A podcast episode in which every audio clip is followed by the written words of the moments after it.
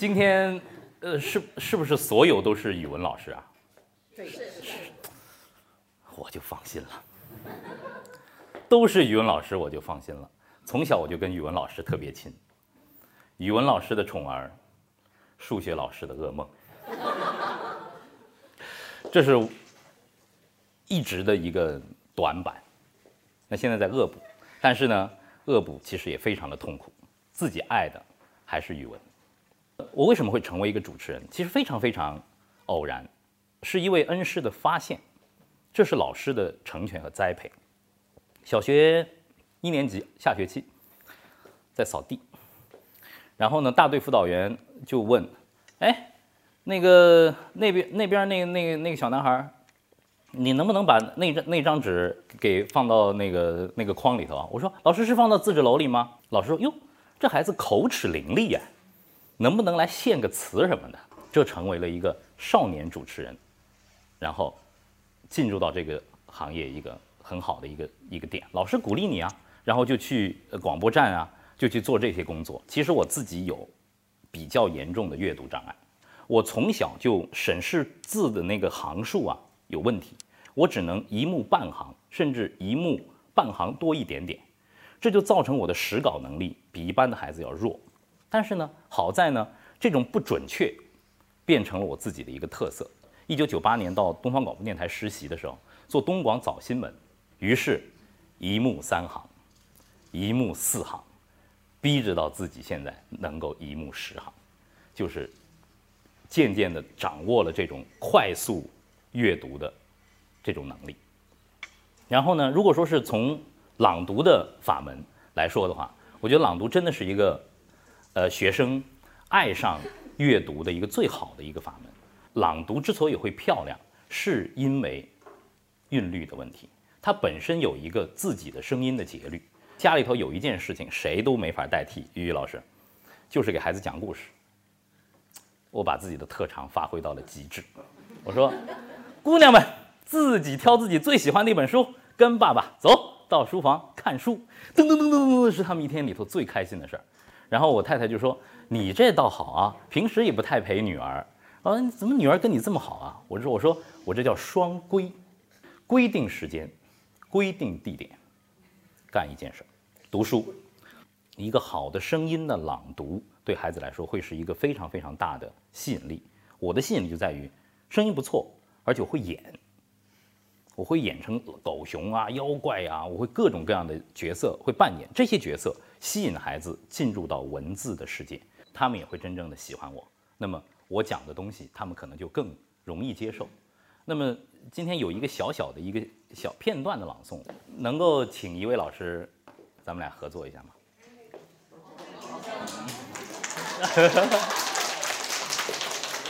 当你老了。叶知，当你老了，头白了，睡意昏沉，炉火旁打盹，请取下这部诗歌，慢慢读，回想你过去眼神的柔和。回想他们昔日浓重的阴影，多少人爱你青春欢畅的时辰，爱你的美丽，假意或真心。只有一个人爱你那朝圣者的灵魂，爱你衰老了的脸上痛苦的皱纹。垂下头来，在红光闪耀的屋子旁，凄然的轻轻诉说那爱情的消逝。在头顶的山上，它缓缓踱着步子，在一群星星中间隐藏着脸庞。谢谢，谢谢，谢谢。我曾经跟上海的呃朗诵艺术家高磊老师做过一个交流，上品的朗诵应该是什么？他说，首先是忘我，进入到作品当中，我用我的语言去表现作者那个时候的情境，而不是自我陶醉和欣赏。一个好的朗读者，音色不可改变。我能够做这个工作，我母亲的声音好，她让我有一个好的音色。但是表达能不能练？能练。发声能不能练？能练。交流能不能练？能练。一定是能练的。那么在这个过程当中，其实以我的专业，今天简单简单说，所有的表达里头有几个权重，叫吐字、发声、语气、重音、停连。这五个权重，呃，会改善你的说话的面貌。吐字就是我们能不能把一个字说得很清楚，一个人说话是不是干净。我特别佩服以前唱京戏的角儿，没有扩音设备，让最后一排都听见。吐字的话，就是让每一个字像枣核一样的被雕住，雕住字头，让声母更加的圆润，让它立起来。最后把它吐出去，像金鱼吐泡泡一样，这个字会越来越清楚。而且呢，唇齿之间是要用力的。还有就是发声，口腔共鸣，呃，大家都会用；胸腔共鸣，一部分呃老师，一部分说话者他会用。其实还有一个腹腔共鸣和头腔共鸣。腹腔共鸣给你带来更多的 energy 能能量，让让你有这个气息，能够顶住更高的表达。当你要表达一个特别。强烈的情感有可能会到颅腔共鸣。同学们，大家好，这是口腔共鸣。同学们，大家好，你们都能听到。如果磊哥带上胸腔共鸣，同学们，大家好，带上腹腔共鸣，同学们，大家好，带上颅腔共鸣，同学们，大家好，好。因为我自己有女儿。呃，回看自己学习语文的经历，现在我也希望他能够更好的进入到语言文字的这个世界当中。老师们其实，在某些考察的过程中，也在关注孩子的词汇量。但是我就在想，一个孩子，如果说你就跟他说话，他的词汇量的积累其实是个自然的过程。而且我觉得，一个人最终对他成就的以及幸福感的这种来源，不是词汇量的多少，真的不是。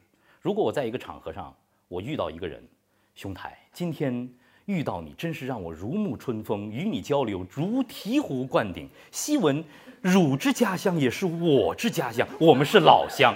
我说去你大爷！就是这么这么一个人，如果这么跟我说话的话，我会觉得相当可怕。就是他词汇量很大，但是我们做的交流是一塌糊涂。我们的语文到底为了什么？其实还是为了人和人之间的交流。我想请教一下夏老师，您作为这样一个语言工作者，在这样一个口语表达的一个先行者和引领者，对于我们这样一所小学，或者对于我们这样一群呃教师，如何提升学生的口语表达能力，能够给我们一些呃方向，给我们一些建议吗？这个一方面我觉得是来自于大量的训练，所以说您的在学校里展开的这种 TED 的演讲就特别的好。还有一部分，我觉得可能是来自于一个思维的模式。我们的呃传统的教育呢，都求同更多，希望孩子能够相对乖一些啊。我们的一个问题下去呢，大家大合唱啊，或者说是那个谁懂谁举手就完了。在我读了这个 MBA 以后，我才渐渐的感受到，在课堂里头的这种自由讨论是多么的重要，以及现在我看已经有一些学校引入了。呃，PBL 的教学模型，Projects Best Learn，这个这个模型我觉得相当好。在语文教学过程当中，我听到过的一个课题，我觉得吓我一跳。我说这可能是得到中文系的硕士甚至是博士阶段，可能才会做的一个选题。但是他拿拿给小学生做，就李诗和杜诗谁更好？这个题给小学生做，但是小学生的答案。超乎寻常的炫。他们通过百度，通过 Google，把李白的诗和杜甫的诗全搜出来，然后两个伟大的诗人高频出现的词汇，他们做了对比。李诗和杜诗分别的不同的呃场景，他们做了罗列。被现人和今人引用的频次，他们做了罗列，然后最最终他们根据自己的这些数据去得出自己的结论，由 A、B、C 三个 team 分别来对他们所所做的这个调研来进行一个阐述，一个脱稿的演讲。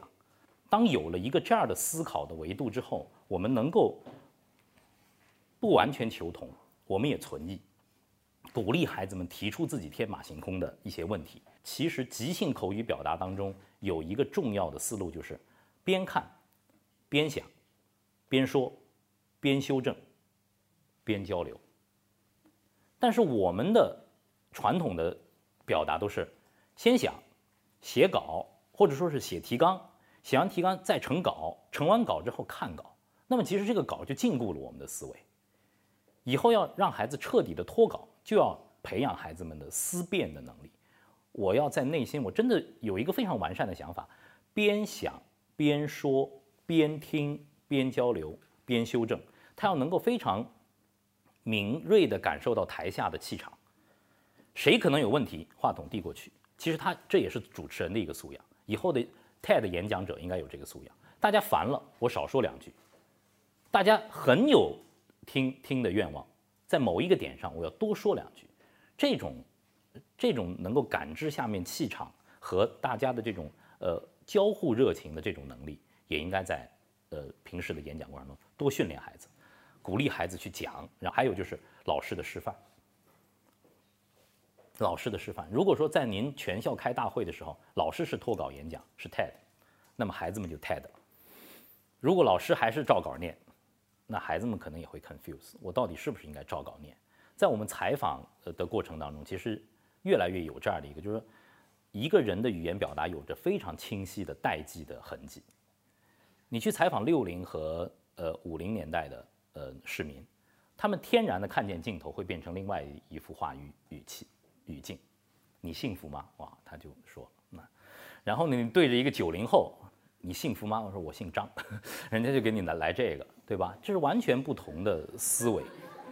在我的心里头，一个好的表达者，他要做到的，无非是几个权重：言为心声，出口成章，掷地有声。